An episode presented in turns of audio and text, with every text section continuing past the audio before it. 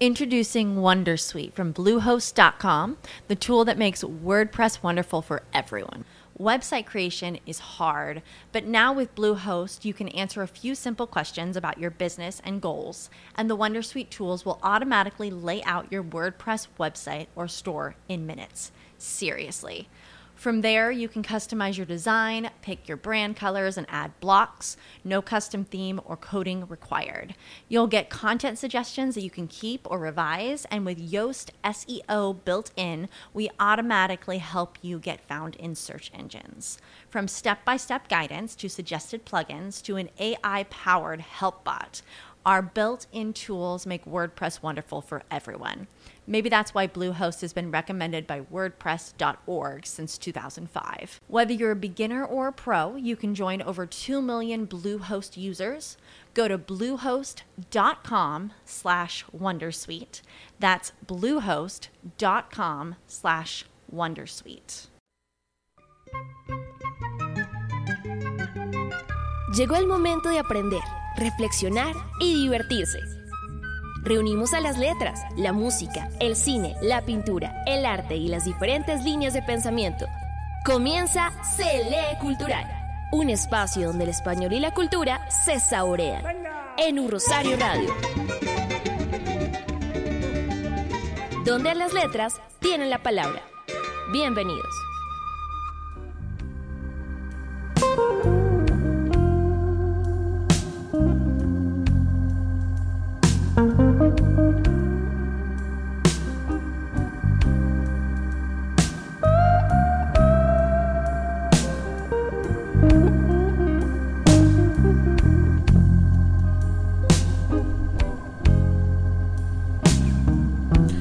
Buenos días, buenas tardes y buenas noches los ciberoyentes de Bogotá, Colombia y el mundo. Esto es LE Cultural, el programa del Centro de Lectura y Escritura en Español de la Universidad del Rosario.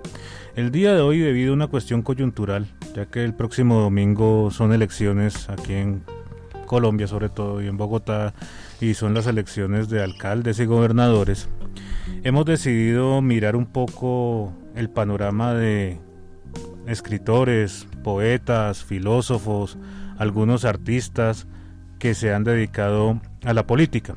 Y este tema pues no es que sea una cuestión improvisada, sino que en Colombia históricamente varios poetas fueron presidentes. Hubo una época a principios del siglo pasado en donde se llamó el gobierno casi de los letrados un poco mirándolo desde el punto de vista de la ciudad letrada de Rama.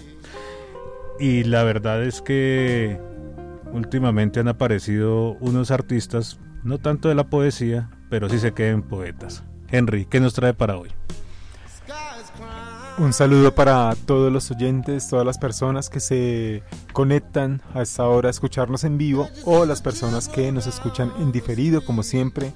Es una alegría estar acá compartiendo con Diego Velázquez, con Lucelena Giorgi, eh, con Nelson, que siempre nos colabora, y conversando sobre todos estos temas eh, que de alguna manera alimentan pues esos imaginarios alrededor de los escritores y más eh, como ya Diego decía no esa mm, relación muy particular de los escritores colombianos pero sobre todo los poetas colombianos con la política. Y ahí hay mucha tela que cortar de lado y lado no entre la buena y mala poesía. Muchas gracias maestro. Luz Elena ¿Usted qué nos va a traer hoy? Yo creo que nos va a traer una cuestión de temas, ¿no? Nos va a aclarar ciertas situaciones.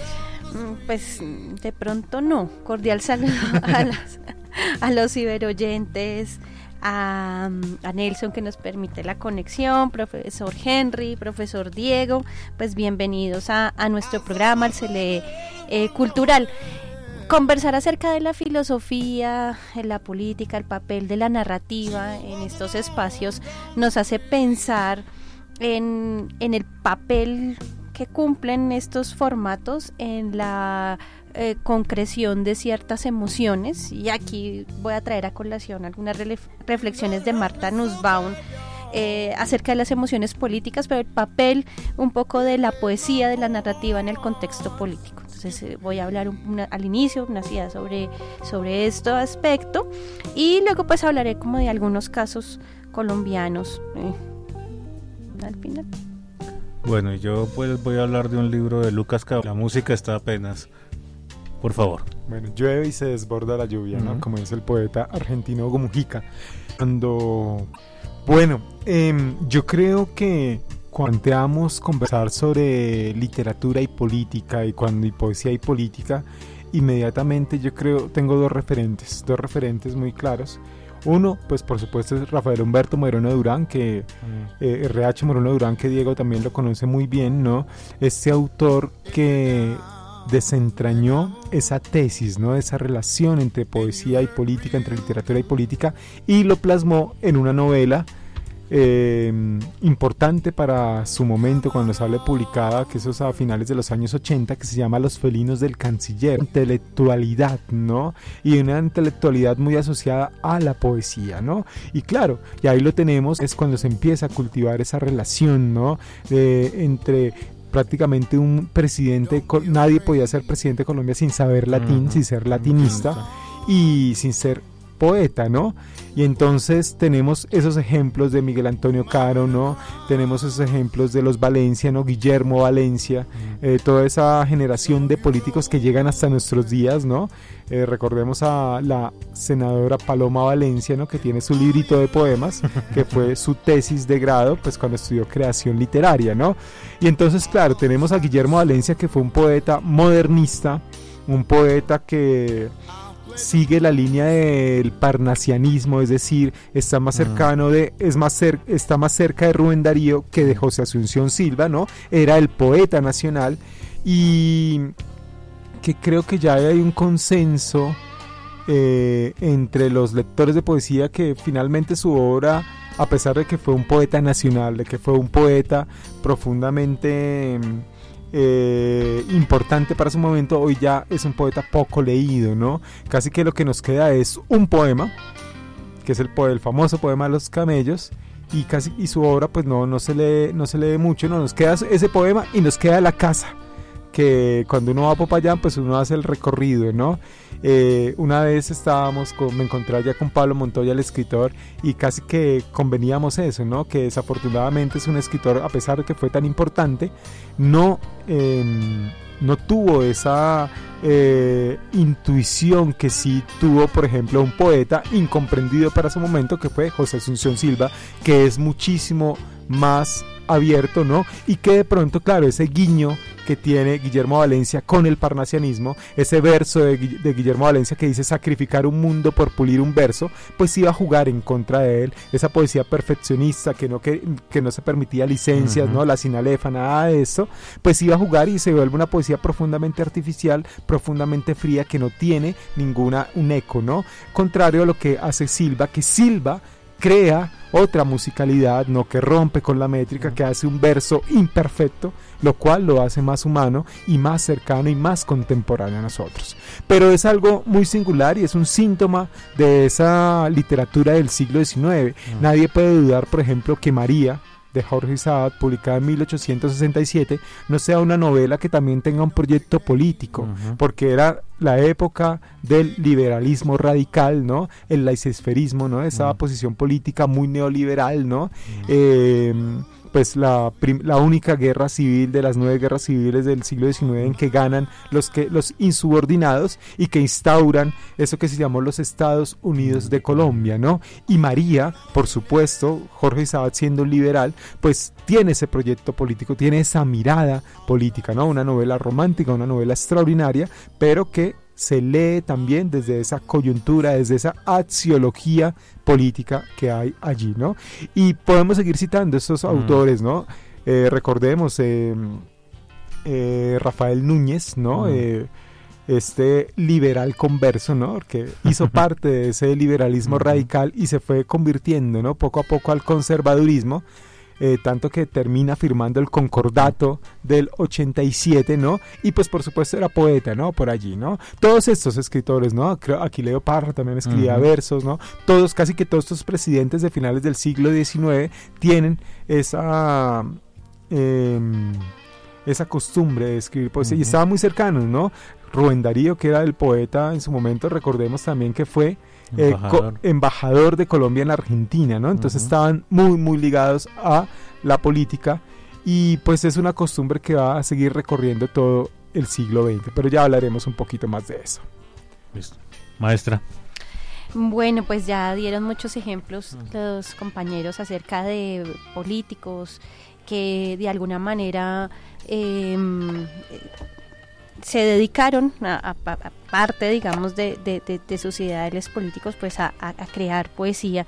Ahí la pregunta es qué papel eh, tuvo esa narración en las ideas políticas que en su momento fueron, si, si, si, si, si tienen algún mm. vínculo o no tienen algún vínculo, porque pues ahora recuerdo un poco como el como el, el caso de Belisario Betancourt también, entonces sería interesante cómo eh, esas ideas, si, si, si, si, en algún momento han tenido un impacto para la construcción de una nación o no, o, para la construcción de algún discurso eh, que de alguna manera eh, actualmente esté generando algún impacto, ¿no? Porque eso es, eso es interesante. De hecho, pues con eso, con esa pregunta comienzo la discusión porque eh, una de las ideas centrales de la filósofa norteamericana Marta Nussbaum eh, pues ella ha escrito muchos textos eh, relacionados con las emociones, pero aquí voy a hacer referencia a un libro que ella titula Emociones Políticas, porque el amor es importante para la justicia, porque ella tiene una tesis interesante en ese... Mm, en este, en este texto y es que eh, los proyectos políticos, especialmente el liberalismo, puede ser llevado a cabo digamos, desde la promoción, la reproducción de ciertas emociones. Digamos, ella tiene un poquito la idea de eh, las emociones de alguna manera permiten que ciertos proyectos políticos sean, puedan llevarse a cabo. Y em, obviamente puede proyectos políticos que permitan el florecimiento de los humanos o del reconocimiento de, de las personas en general, la digamos la, la consecución de la democracia y, y, los derechos, por ejemplo, o por el contrario pueden pueden hacer lo contrario. Entonces es interesante cuando el político, hay el papel del político poeta o donde la narración tiene un papel fundamental el punto es eh, qué tipo de emociones genera y qué impacto mm. crea en, en, la, en la en la concreción de un proyecto político. Ella, por ejemplo, señala, voy a mostrar ahorita un lado negativo y luego miramos unos casos positivos. En primer lugar, hay una premisa interesante y es que todas las sociedades, así comienza el libro de, emociones políticas, donde señala que todas las sociedades están llenas de emociones. Entonces, eh, toda, toda una sociedad puede leerse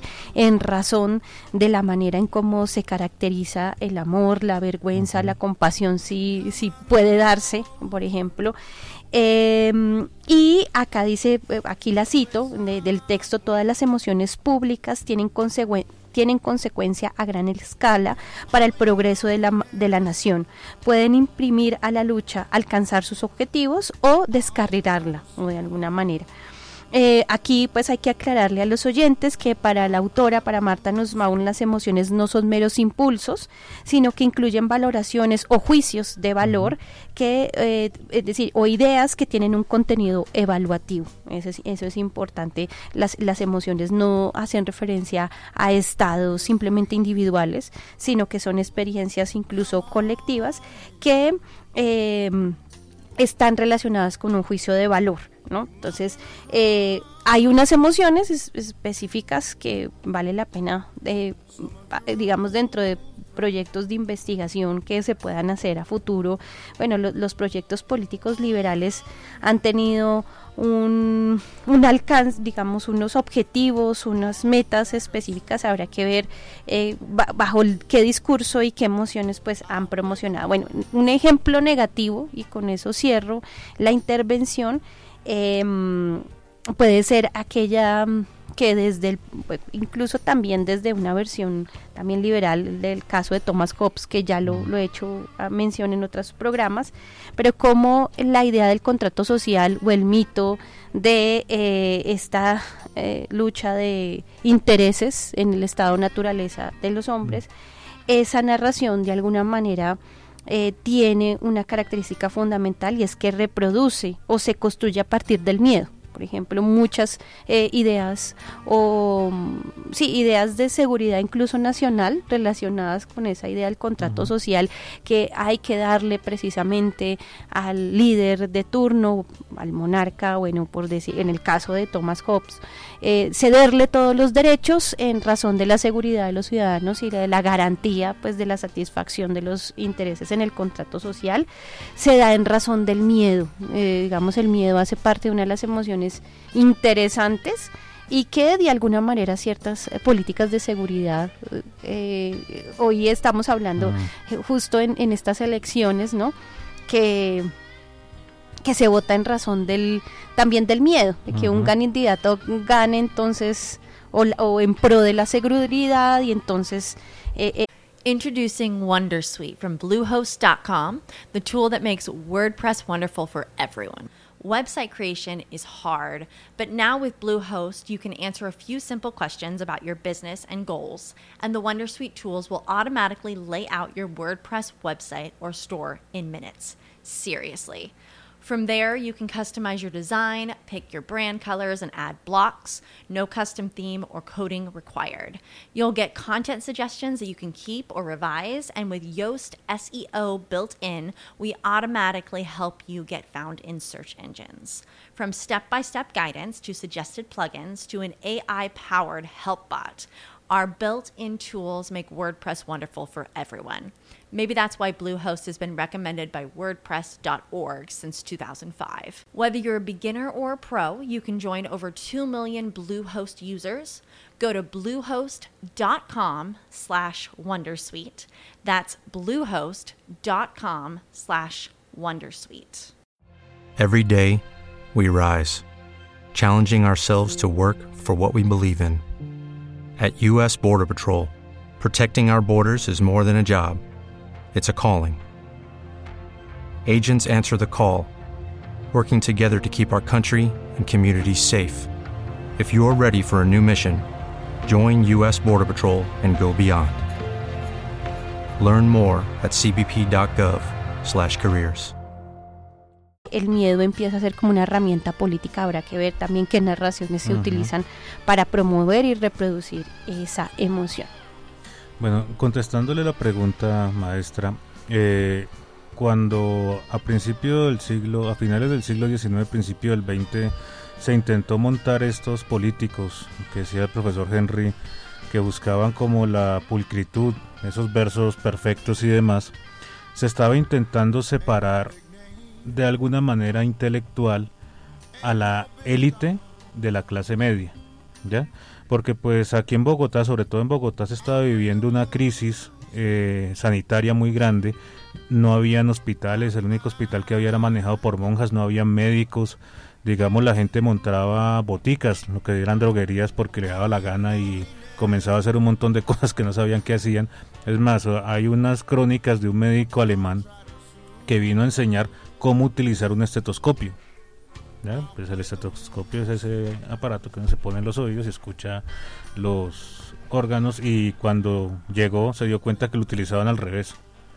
Entonces, digamos, este tipo de cosas pasaban acá.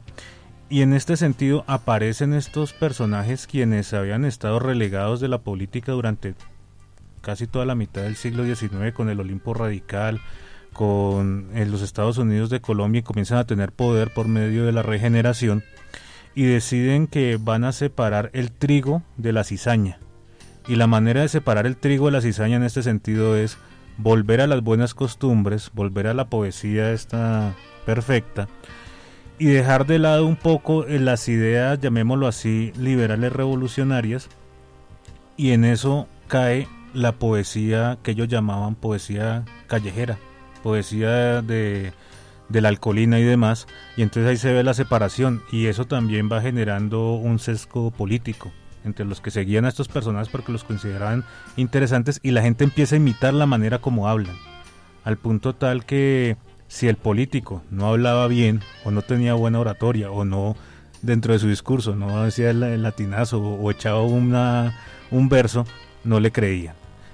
Y dentro de estos también aparece este señor Lucas Caballero, quien es el abuelo de Lucas Caballero Carderón Klim y Eduardo Caballero, quien era un político, fue general durante la guerra de los mil días y saca este libro, pues lo saca después de la guerra en una manera como de mostrar que el fallecido Rafael Uribe Uribe fue un héroe de la patria y que no se equivocaba. Ya era un personaje que digamos que los liberales no es que hayan perdido la guerra, sino que Rafael Uribe Uribe decidió en cierta medida dejar de pelear para llegar a la paz. Pero es un libro, digamos, muy particular en el sentido que colocan a Rafael Uribe Uribe como uno de los grandes héroes de la patria. Y ya les había comentado un pasaje en donde llegan y dicen que estaban perdiendo una batalla y sale Rafael Uribe Uribe en su caballo contra las balas, al punto tal que las balas temen entrar en el cuerpo de Rafael Uribe Uribe y logran vencer o logran salir airosos y demás, entendiendo pues que la única batalla que ganaron los liberales fue la primera, la de Peralonso, pero ya después fueron puras incursiones de guerrilla y demás. Pero digamos, este libro lo que busca es eso, es rescatar la imagen pues de uno de los grandes políticos de que también escribía, grandes políticos, pues que fue fue pues le, lo asesinaron en las escaleras del Capitolio y lo y el que lo asesinó fue un liberal, un señor que estaba borracho que llamaba Leo Geovildo, comenzó a pelear con él y terminó matándolo. Y con esto vamos al siguiente segmento de nuestro programa.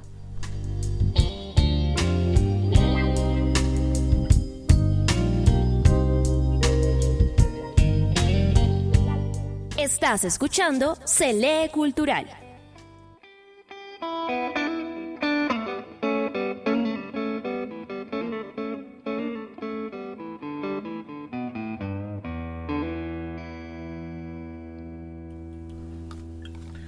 Bueno, regresamos a Cele Cultural y esta relación entre pues política y literatura, política y filosofía y literatura, pues ha marcado mucho, digamos, uno comienza a recordar y comienza a ver nombres y demás, pues aparece uno de los grandes cuentistas, escritores de colombianos, Germán Espinosa, hacía parte de la política y fue embajador y también fue un agente político, un líder político, ya, punto tal que él no estaba muy de acuerdo con la, con la izquierda, como, bueno, aunque, aunque pues él tenía cierta, digamos, inclinación hacia las cuestiones esotéricas y el misticismo, Henry. Bueno, es que es muy particular, ¿no? En la literatura colombiana esa, esa relación fue muy, muy, muy intrínseca, ¿no? Y ahorita eh, eh, detrás de cámaras o detrás de micrófonos recordábamos con Diego, por supuesto, uno de los primeros presidentes que tiene Colombia y es el primer novelista, que es Luis Nieto, si no estoy mal, ¿no? Eh, que hace poquito Santos eh, lo colocó allá entre la gala de presidentes porque lo habían sacado porque era afrodescendiente, ¿no? Tenía la tez morena. Entonces, ese es el primer novelista que tiene. Y por eso esa tesis también de Raymond Williams, ¿no? Bueno, eso es que mm. tampoco es que se lo haya inventado RH. Mm. Eso ya los, lo, sabían los críticos. Por eso, novela y poder en Colombia. Se llama ese estudio que hace este crítico norteamericano Raymond Williams hablando de esa relación, ¿no? Todas estas novelas que tienen esa axiología política, ¿no? Y con lo que estaba hablando ahorita Diego, claro, yo recuerdo mucho lo que decía Gabriel García Márquez, ¿no? Eh, que la única diferencia entre eh, los liberales y los conservadores era que los conservadores iban a misa de 6 de la mañana y los liberales iban a misa de 6 de la tarde, ¿no? Pero que había una especie allí de liberalismo, pero era un liberalismo a medias, ¿no? Todo el mundo era godo realmente, ¿no? Y por eso tan fácil que Rafael Núñez se convierte al, catolicismo, ¿no? Y, y claro, es un, es un proyecto o una, una digamos que una especie de, sistema allí que, que, se va forjando en la política colombiana y que se prolonga hasta el siglo XX, ¿no?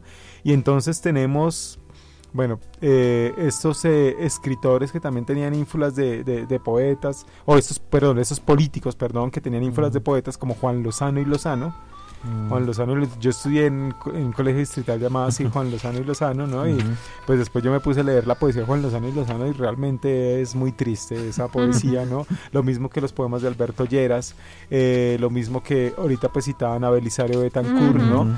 Entonces, ¿qué sucede también con, la, con los escritores colombianos que, que tenían esa...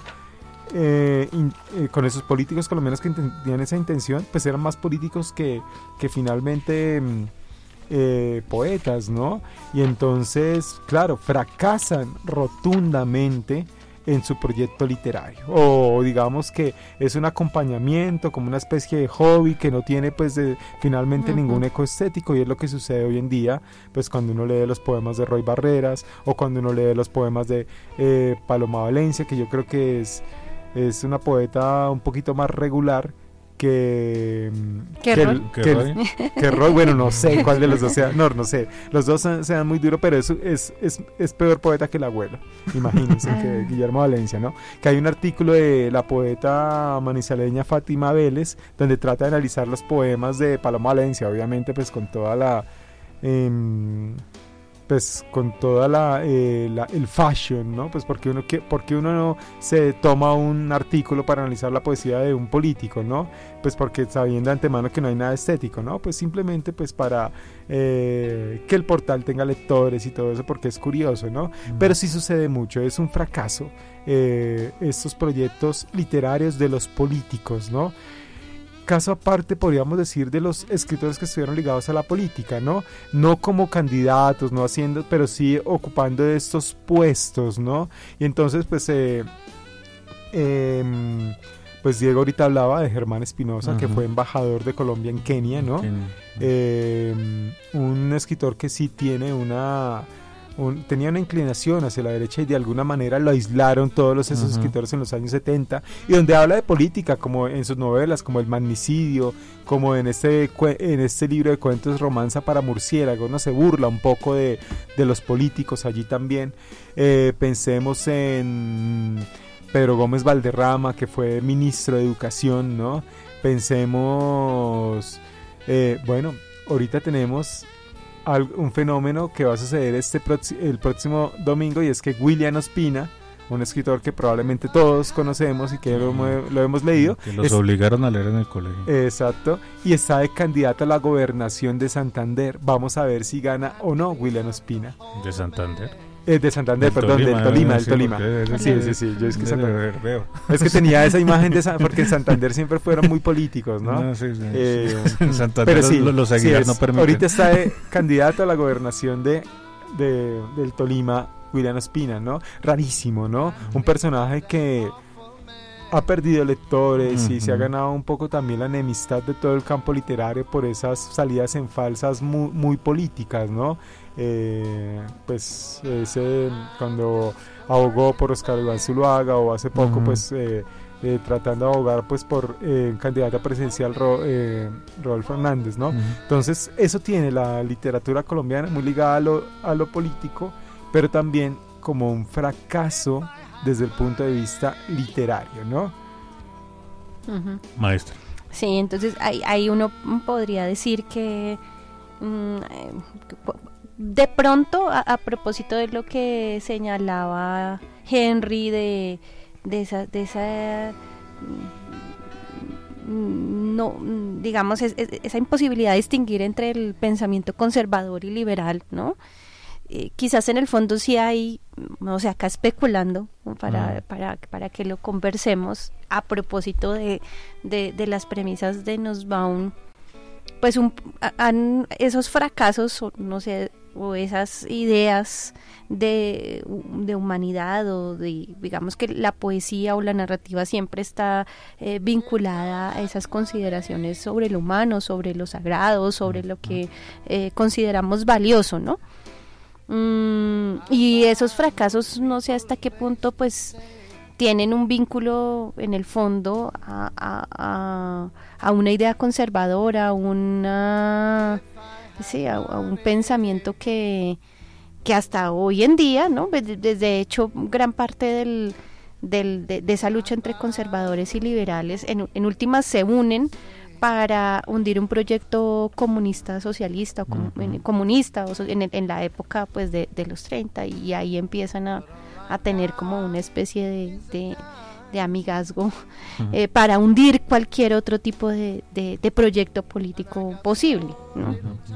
especialmente relacionado con, con el eh, con el sí, con, con ideas comunistas no hasta hasta cierto punto pues no sé eso es algo una no sé eh, sí me queda como la pregunta incluso ver esa novela que, que señalas eh, de, de novelas y el poder. O sea, porque sí, sí, porque puede ser muy interesante ver allí en el fondo esa, esa, esos proyectos hacia dónde apuntan, ¿no? Es como la, la pregunta. Mm, De los ejemplos, bueno, yo vuelvo acá al, al caso de emociones políticas de Marta Nussbaum. Ella pues tiene un- un- unos intereses de, tanto en otros textos como, y los, se los recomiendo también a los ciberoyentes, pasajes del pensamiento, las fronteras de la justicia, eh, la terapia del deseo, crear capacidades, que es muy importante.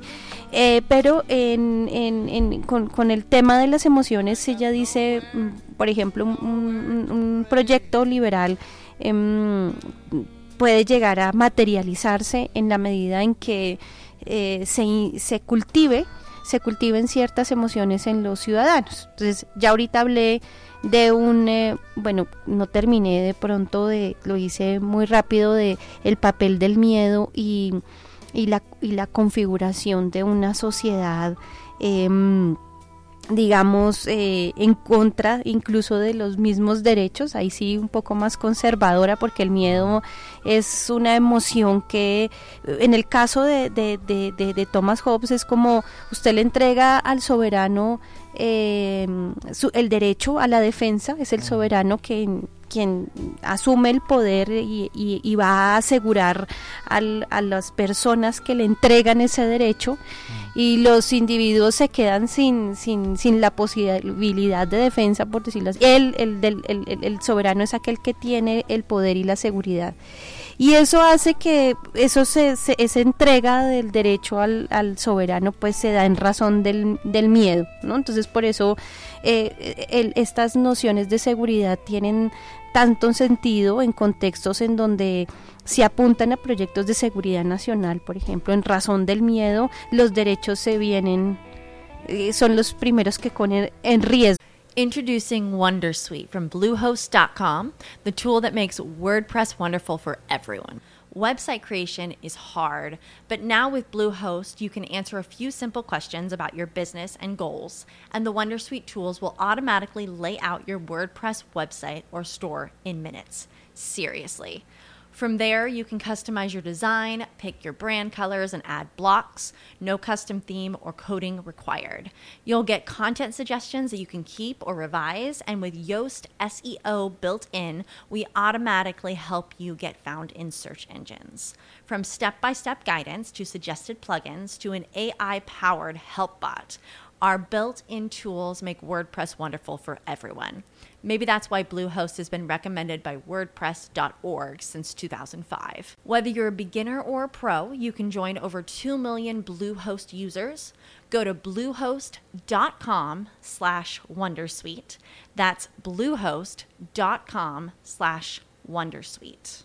¿no? la garantía de los derechos porque en nombre de la seguridad puede que se em, pues se, se, se, se, se transgredan los derechos ¿no? o las libertades de las personas Mm, sin embargo como les decía pues es la pensadora no- norteamericana em, señala que mm, por otro lado desde una perspectiva positiva no neg- negativa que las emociones que contribuyen a la, a la consolidación de una sociedad liberal y aquí eh, menciona a tres digamos eh, eh, autores importantes o digamos que es- es- está acá em, dos que para ella son fundamentales y que deberían ser autores que la ciudadanía o que para la consolidación de un proyecto político liberal. Y aquí hace un análisis de Walt Whitman y es unas un- de una bueno ahorita hablo como de esa re- referencia a él y a Radik, Rabindranath Tagore no sé cómo eh, em, em, pronunciarlo, pero que eh, de alguna manera e- ella dice eh, eh, la poesía de Whitman, incluso eh, también las construcciones narrativas de Tagore, permiten que eh, de alguna manera eh, se cultiven ciertas emociones positivas para proyectos liberales futuros. Pero eso ahorita si quiere puedo mencionar el caso de Walt Whitman y de Tagore. Bueno, dentro de también lo que decía Luz Elena, está un poco de los gobiernos de izquierda, sí son más cercanos a la poesía, la poesía como tal, y también en la búsqueda de ciertas utopías. Eh, no sé, pues Daniel Ortega de Nicaragua es poeta. Él tiene unas poesías publicadas. Casi todos los de ese partido que gobiernan durante todo el tiempo, Sandino y demás, eran poetas o eran músicos o, está, o, tenían, digamos, estaban cerca de, de eso, de las letras. Y también, pues, no se puede olvidar que Cuba, como tal, en un momento abrazó a muchos escritores y demás, a escritores de izquierda, pues Gabriel García Márquez con Casa de las Américas y demás, y eran muy cercanos, digamos, a Fidel Castro, y estaban ahí con él y demás, y Fidel también era muy, muy cercano a los, a los músicos cubanos sobre todo, y también hubo otro país en donde hubo varios eh, escritores que se volvieron políticos, y es México. ¿Ya? Y en este caso, aunque él no es mexicano, él nació en Panamá, pero pues toda su vida vivió en México. Carlos Fuentes, que también fue embajador en muchos, alcanzó a ser embajador y político. Y con esto cerramos este segmento.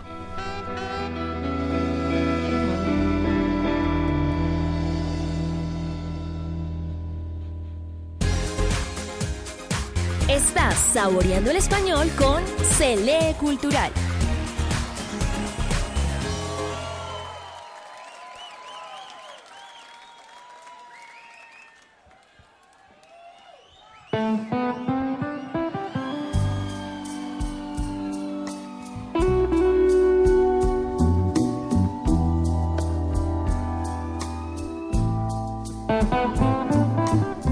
Bueno, regresamos a Cele Cultural y hay otro autor que también se lanzó a la presidencia del Perú y perdió.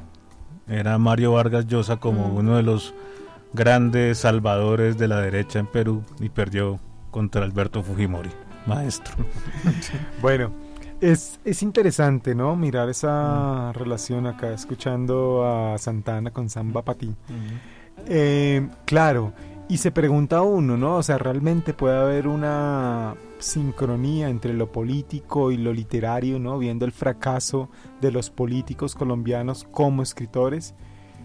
Pues es rarísimo, ¿no? Eh, bueno, uno puede pensar en Pablo Neruda, que fue candidato también, a la presidencia. No, Yo creo que también alcanzó a estar en el Congreso. Sí, sí, sí. Fue congresista en Chile. Sí, él pertenecía al. Mm. Pero pues obviamente el peor Pablo Neruda es el político, ¿no? El el poeta que, que canta en contra del presidente colombiano Laureano Gómez, ¿no? O canta esas odas a Stalin, ¿no? Pues que realmente son muy curiosos. Eh, Pero hay un dato curioso, Laureano Gómez tiene poesía. Ah, claro, por supuesto. y, tiene, unos cuentos ahí todos, sí, raros. Sí. no, es que eh, muchos de esos escritores, pero sí tenemos que nombrar a buenos escritores y que han logrado, ¿no? Eso. Por un lado, pues eh, Rómulo Gallegos, mm. recuerden que fue presidente de Venezuela, ¿no? Aunque le hicieron casi que un gol, lo sacaron rápido, un golpe de Estado, pero alcanzó, este gran escritor venezolano, novelista, pues alcanzó a ser presidente, ¿no? Y pues desde luego tenemos a Leopold Sedar Senghor, ¿no? Este presidente de Senegal en 1960 y 1980, que es uno de los grandes poetas africanos y que Julio Ramón Ribeiro en el cuento Carrusel, a través de un personaje, dice es el mejor poeta de todos los tiempos. Leo un poema de, de, de, Leopold Sedar Senghor, ¿no? Un fragmento, In Memoriam. Es domingo, temo la multitud de mis semejantes con rostro de piedra. Desde mi torre de vidrio, habitado por las migrañas, los ancestros impacientes, contemplo los techos y las colinas entre la bruma, en paz, las chimeneas están desnudas y son esbeltas. A sus pies duermen mis muertos, todos mis sueños hechos polvo, todos mis sueños, la sangre gratuita derramada por las calles que se mezcla con la sangre de las carnicerías. Y ahora, desde este observatorio de los suburbios, contemplo mis sueños distraídos por las calles, dormidos al pie de las colinas, como, las, como los guías de mi raza sobre las orillas de Gambia y del Salón del Sena ahora al pie de las colinas. Déjame pensar en mis muertos. Fue ayer la fiesta de todos los santos, el aniversario solemne del sol, y nada recordaba en el cementerio. Oh muertos, que siempre rehusasteis morir, que supiste resistir a la muerte, tanto en cine como en el Sena y en mis venas frágiles, mi sangre irreductible, protege mis sueños como lo habéis hecho con vuestros hijos, los emigrantes de piernas delgadas, oh muertos, defended los techos de París en la bruma dominical, los techos que protegen mis muertos desde mi torre peligrosamente segura, descendiendo a la calle, con mis hermanos de ojos azules, de manos duras. Ahí está, tremendo poema de Leopold eh, Senghor, pues vuelvo repito, ¿no? Presidente, eh, presidente, buen escritor. Bueno, y también de pronto, digamos, el primer secretario del Partido Comunista Chino en 1921 fue un escritor, se llamó Chen Tzu, era cuentista, poeta y ensayista, tenía una revista que se llamaba Nueva Juventud. Y por tener esa revista y por publicar ahí, digamos, literatura subversiva, que en realidad pues uno la lee ahorita y no le parece tan subversiva, fue nombrado como el primer secretario del Partido Comunista Chino. Bueno, digamos así, del primer partido porque ya el segundo lo fundó Mao Zedong, maestro. Y bueno, y recordemos que mm. Mao Zedong también, era, poeta, ¿no? Pero ese, no, era tan bueno. sí. Bueno, eh, entonces sigo aquí con alguno, en, un ejemplo que muestra aquí Marta Nussbaum mm. con el caso de Watt Whitman, Whitman en donde em, eh, inicia su capítulo con un poema que voy a leer que lo titula La última vez que florecieron las lilas en el patio. Y ella hace una interpretación que vale la pena eh, que, lo, que lo miren, que lo discutamos en la mesa de trabajo. Entonces dice así, mirad cuerpo y alma esta tierra, mi propio Manhattan con sus eh, chapiteles y las mareas chispeantes y los barcos, la tierra amplia y variada, el sur y el norte en la luz, las riberas del Ohio, el llameante Missouri y las praderas que se extienden sin fin, cubiertas de hierba y de maíz. Mirad el, el, sex, el celso sol, tan tranquilo y soberbio, la mañana de púrpura y violeta con sus delicadas brisas, y la infinita luz de suave origen, y el milagro que avanza inundándolo todo, el mediodía en su cenit, la deliciosa tarde, la dulce noche y las estrellas, iluminando mis ciudades, envolviendo hombre y tierra. Maestro. Bueno, sí, antes de, antes, antes, antes un poquito de, bueno, yo, no leo de la manera como su merced lo hace, ¿no? Pero comenta, bueno, que, como un comentario inicial y ahorita hablo un poco acerca de de, la manera en cómo lo, lo, interpreta, hace una interpretación, el papel que jugaría este eh, poema en, en, la reproducción de emociones positivas. Bueno, yo ahorita voy a hacer la conexión con Marta Nussbaum, pero... No, me parece que está muy bien, hay una reflexión pues del lenguaje, de la imagen, ¿no? No es el lugar común, ¿no? Entonces creo que si hay un extrañamiento del lenguaje, que es lo que finalmente pues eh, lo podemos denominar poesía, entonces particularmente está muy bien. Sí, eh, acá dice Marta Nussbaum, bueno, aquí vuelvo acá, eh, ella dice que este, mm, este, este poema lo realiza el autor o Watt Whitman tras imaginarse el féretro de Lincoln cruzando las múltiples parajes y rincones de la nación que tanto amaba. ¿Qué pasa? El poema nacionalista, maestro. Sí. Es, que hay unas cuestiones paradójicas en donde uno llega y escucha la poesía soviética o el arte soviético y escucha esto y pues, o sea, son lo mismo. Ya mm. en la, enaltecen a la patria y demás y, todo este tipo de y, y más esa, esa figura en donde pues la, la estatua de quién? De Lincoln. Sí. Cruzando el, es una cosa. No, voy a, voy a, voy a hacer la reflexión y, y, usted continúa con mm. la idea. Dice, o bueno, acá citar un poco a Marta Nussbaum que señala lo siguiente. Dice, eh, tras imaginarse el féretro de Lincoln cruzando los múltiples parajes y rincones de la nación que tanto amaba, Whitman se pregunta qué, qué ofrenda podría hacer a su fallecido presidente. ¿Qué imágenes podría él colgar, colgar de las paredes para adornar el sepulcro de quien eh, de ese a quien amó.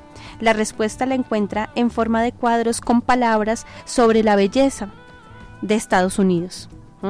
La estrofa del epígrafe es uno de, esos cuadros. Describe la belleza de Manhattan y en una especie de recorrido radial desde la isla neoyorquina retrata también la hermosura de otras religiones del país, la belleza física y la actividad humana.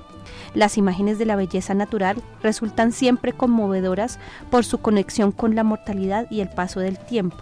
Aquí lo son aún más profundamente por su vinculación con el imaginario ritual del duelo por Lincoln, detallado previamente por Whitman y por supuesto por su relación implícita con todo aquello que Lincoln representaba, una nación de trabajadores libres y la igualdad de todos los estadounidenses sin distinción. ¿Qué opina? Bueno, eh, guardando las distancias, eh, no sé, ¿cómo es que se llama la plaza del Festival Vallenato en Valledupar? Eso tiene, eso, eso, un presidente, ¿no es cierto? Sí. La, el Festival Vallenato de Alfonso López. ¿ya? Alfonso López también tiene varios poemas debido a que hizo esa plaza. ¿ya? El vallenato lo enaltece. Y pues en realidad yo no, yo cuando escucho esto, también recuerdo y volviendo a la regeneración, estos autopoetas, autopoemas que se proclamaban a sí mismos como grandes hombres y demás. También recuerdo mucho la poesía de Aurelio Arturo, esa cuestión todavía como medio imperialista desde allá de Pasto, esa cuestión feudal, bucólica, en donde pues todo estaba bien y todo era paradisiaco y estos grandes hombres que no le hicieron daño a nadie se convierten en héroes y también es un poco lo de ese libro de memoria de la guerra de los mil días, en donde sí, pues Rafael Uribe Uribe era un santo, como lo ponen ahí, maestro. Mm, y que lo santificó más Gabriel García Márquez en Cien de soledad, ¿no? Sí, eh, bueno, eso es muy particular, ¿no? Eh, y yo creo que también nos podemos ir eh, Mm, al otro lado, ¿no? Los que son antipolíticos o mm. los que son enemigos de los presidentes, mm. ¿no? Bueno, por un lado, yo quisiera citar a un escritor que también estuvo en la cárcel mucho tiempo y que llegó a ser candidato presidencial, Yanis Ritsos. Eh, poeta griego, ¿no? Que hace parte de esa generación de estos dos poetas griegos que son premio Nobel de literatura, Giorgio Seferis y Odisea Siletis, ¿no? Janis Ritsos también fue candidato al premio Nobel, pero no le podían dar el Nobel a los tres. Eh, y también un poeta profundamente político, ¿no? Eh, leo un poemita de él que casi que es muy narrativo. Introducing Wondersuite from Bluehost.com, the tool that makes WordPress wonderful for everyone. Website creation is hard, but now with Bluehost, you can answer a few simple questions about your business and goals, and the Wondersuite tools will automatically lay out your WordPress website or store in minutes. Seriously. From there, you can customize your design, pick your brand colors, and add blocks. No custom theme or coding required. You'll get content suggestions that you can keep or revise, and with Yoast SEO built in, we automatically help you get found in search engines. From step by step guidance to suggested plugins to an AI powered help bot, our built in tools make WordPress wonderful for everyone. Maybe that's why Bluehost has been recommended by WordPress.org since 2005. Whether you're a beginner or a pro, you can join over 2 million Bluehost users. Go to bluehost.com slash wondersuite. That's bluehost.com slash wondersuite. No se llama El Sospechoso. Cerró la puerta con llave, miró hacia atrás con desconfianza y se guardó la llave en el bolsillo. Le detuvieron en esa postura Le maltrataron durante meses hasta que una noche confesó y quedó demostrado que la llave y la casa eran suyas. Pero nadie pudo entender por qué había escondido su llave, de modo que, a pesar de habérsele declarado inocente, siguió siendo sospechoso para todos. Poemazo también. Janet Rizzo es muy buen poeta. Ese poema pertenece a un libro que se llama De Papel. Muy, muy, muy recomendado. Y claro, ahí está, ¿no? Eh, sí existen esos casos. Está, hace poquito también leí una novela que se llama El plantador de, de calabazas de Luis Cardoso, eh, que también fue un político de Timor Oriental, ¿no? Este país que fue colonizado por los portugueses, que a raíz pues, de la revolución de los claveles pues, eh, eh, pues declaran su independencia, pero después son, son invadidos eh, por Malasia. Bueno, y, bueno, mm. y digamos que empiezan un proyecto político de crear una nación, ¿no? Y entonces cuando creamos una nación tenemos que crear también unos imaginarios de que háganse crear un sentido de pertenencia de las personas con eso, ¿no? Como cuando a nosotros nos dicen, oiga, Gabriel García Márquez es colombiano, sí, claro, eso es Colombia, ¿no? Y sacamos el pecho, pues claro, tiene que haber una literatura nacional y Timor Oriental no la tenía. Y entonces le dicen como proyecto político el presidente lo manda, oiga, escríbase una novela porque no tenemos literatura. y ese señor Luis Cardoso, siendo un político, escribe esto. El Planteador de Clases y es una novela bellísima, muy bien hecha. Se puede conseguir acá en Colombia, la publicó Tragaluz. Entonces suceden esas como esas novelas por encargo que terminan siendo buenas novelas, ¿no? Pero está hablando también particularmente de esos escritores que se paran en contra de esos gobiernos, que obviamente también hay un proyecto político, ¿no? Y entonces, por supuesto, tenemos a Roque Dalton, que fue un poeta, pues... Eh, muy político en sus poemas. Tenemos a Paco Urondo, que fue desaparecido por la dictadura militar en Argentina. Mm. Tenemos a Jorge Enrique Adún, eh, secretario de Pablo Neruda, también muy buen poeta. Mm. Y yo creo que el gran ejemplo es el poeta guerrillero. Em, este poeta eh, peruano que se me escapa ahorita el nombre. Bueno, ahorita lo recuerdo y hablo un poquito de, de em, bueno, de esos poetas, ¿no? Que militan, ¿no? Pues porque mm. el otro caso también los poetas oficiales, ¿no? Como Mayakovsky, ¿no? Y pues esa persecución que hubo todo, por parte de Stalin de todos estos poetas, ¿no? De, eh, les tenía prohibido escribir a Ana Akhmatova, eh, Ausimal del Stan, ¿no? Que escribe un poema en contra del bigotudo del Kremlin, ¿no? de, Stalin. y termina pues eh, condenado a muerte y por intervención de Mayakovsky le perdonan eso, pero termina en un campo de concentración en Siberia y termina muriendo, ¿no? Bueno. Eh, y bueno, y ya ahorita hablo de Javier Hero, ese enorme poeta peruano también, ¿no? Y dentro de esos escritores también, retomando un poco esto de Norteamérica, hay varios norteamericanos. Entre ellos está Norman Mailer, que digamos ese fue de todo, periodista, casi lo meten de político un día, fue boxeador, eh, estuvo en la guerra, o sea, digamos él es el, el norteamericano, antinorteamericano completo, es hasta comunista. El tipo tiene una novela que se llama Los ejércitos de la noche, es una novela periodística en donde llega y se burla un poco de lo que estaban intentando hacer con ellos en la toma del Pentágono. Aquí hay una anécdota, pues yo pensé que era falsa, pero después me di cuenta que sí era cierta, que estaban reuniendo hippies, los poetas del Bignick y demás, y lo llamaron a él supuestamente porque era uno de los grandes representantes de la de la literatura periodística de Estados Unidos a este evento. El evento constaba en que iban a rodear el Pentágono, iban a hacer una cadena humana todos cogidos de la mano y por medio del amor iban a hacer que el Pentágono levitara. Claramente pues no los dejaron hacer la cadena porque pues era una cuestión de seguridad. Salió el SMAT de la época, les dio palo y demás. Y pues decidieron que en vez de hacer eso iban a hacer una orgía en la en los prados del Pentágono, pero Norman Mailer se burla mucho de eso de que, digamos, querían que fueran en contra de un Estado, cuando en realidad pues no estaban haciendo nada. En esa novela también aparece mucho la figura de Noam Chomsky como el gran líder de el activista dentro de ese movimiento. Pero Mailer siempre estuvo en contra y ha estado en contra de los gobiernos de Estados Unidos. Yo creo que con el único que tuvo cierta afinidad fue con Kennedy, es más, le, le hace una carta abierta cuando Fidel Castro se va hacia la Unión Soviética que por favor no invada Cuba. Mm. Maestra, para cerrar el segmento. Bueno, pues eh, esta referencia eh, a, Whitman, bueno, no, no, sé hasta qué mm. punto estamos de acuerdo o no con el proyecto mm. nacional de los Estados Unidos y eh, esa sí es una discusión, pero lo interesante aquí de la, de la premisa de la autora, de Marta Nussbaum, es eh, como la narrativa y, eso puede ser muy muy interesante porque lo podemos ampliar para otra para otro para otro programa em, eh, es fortalece o no un proyecto político. ¿no? Y acá precisamente cuando eh, hace, se hace referencia a este poema es eh, precisamente ese deseo ¿no?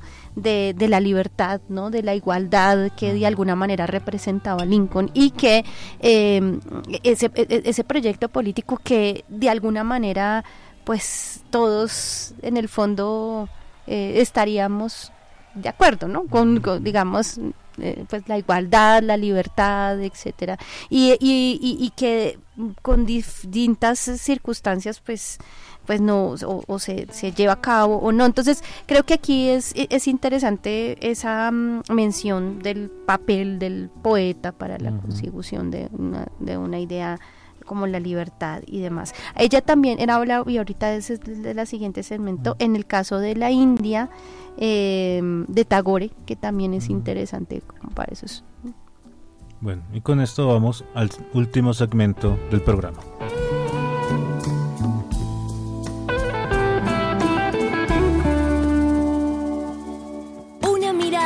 Cultura se lee en pensamiento, expresión e identidad.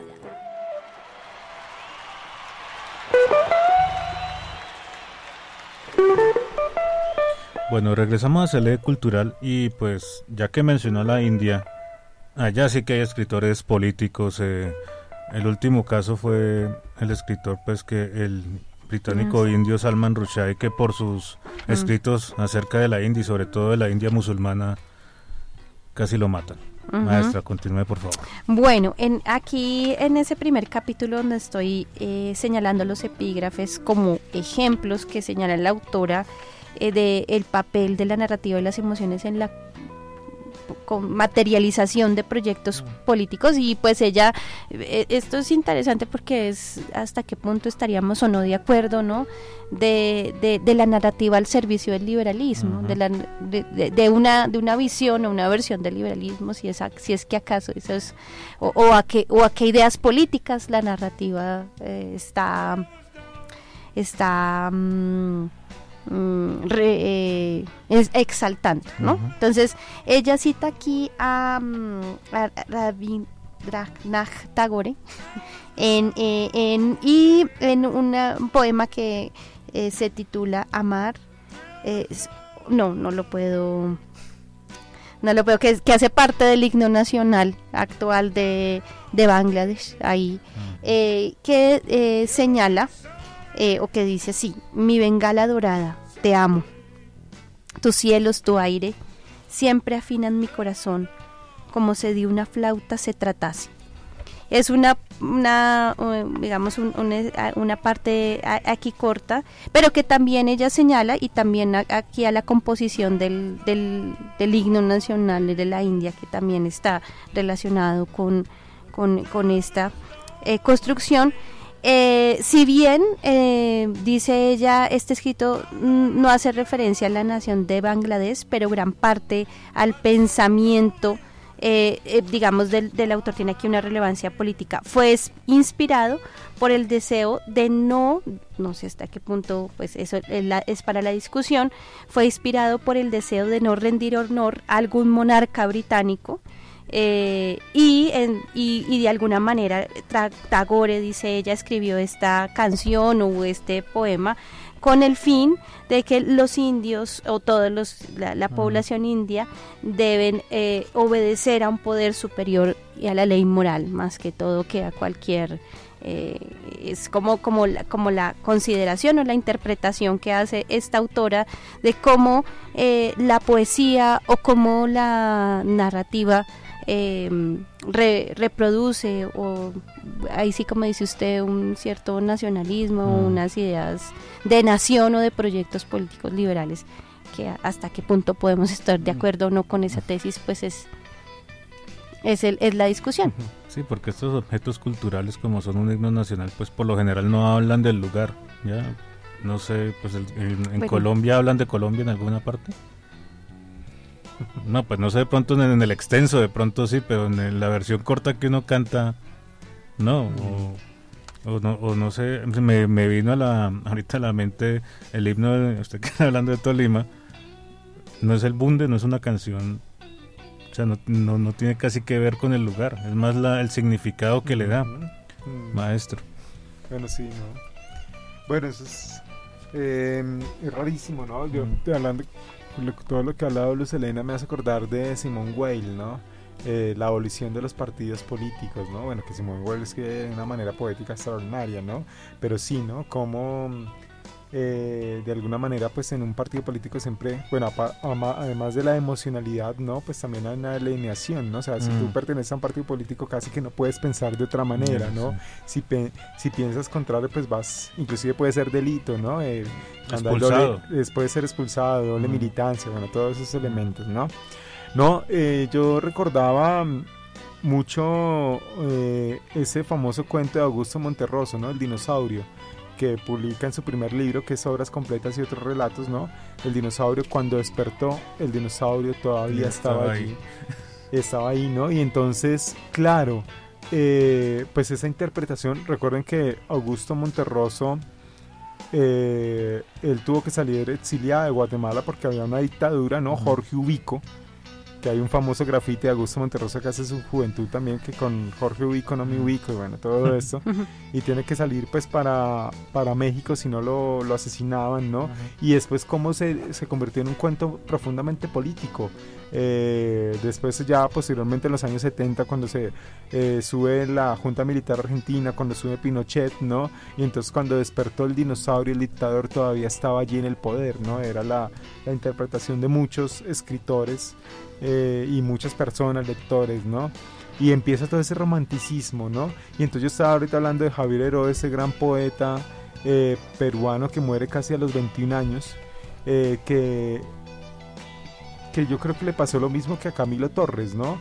Eh, se mete a la guerrilla, ¿no? Probablemente no sabía coger un La fusil. primera bala. Y en la y en la, el primer altercado se mete al Ejército de Liberación Peruano, que después de ahí nace el Sendero Luminoso, el famoso Sendero Luminoso.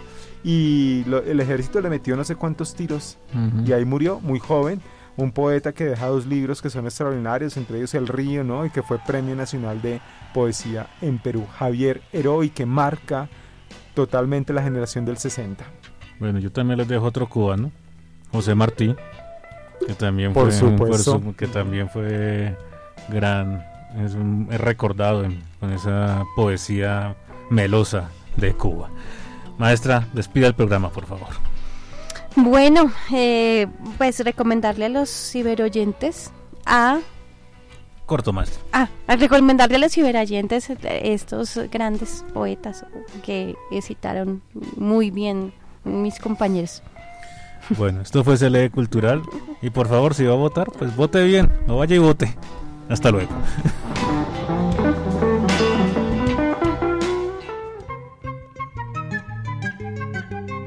Termina el momento de aprender, reflexionar y divertirse. Reunimos a las letras, la música, el cine, la pintura, el arte y las diferentes líneas de pensamiento. Se lee cultural, un espacio donde el español y la cultura se saborean. Desde U Rosario Radio, el programa donde las letras tienen la palabra. Hasta una próxima emisión.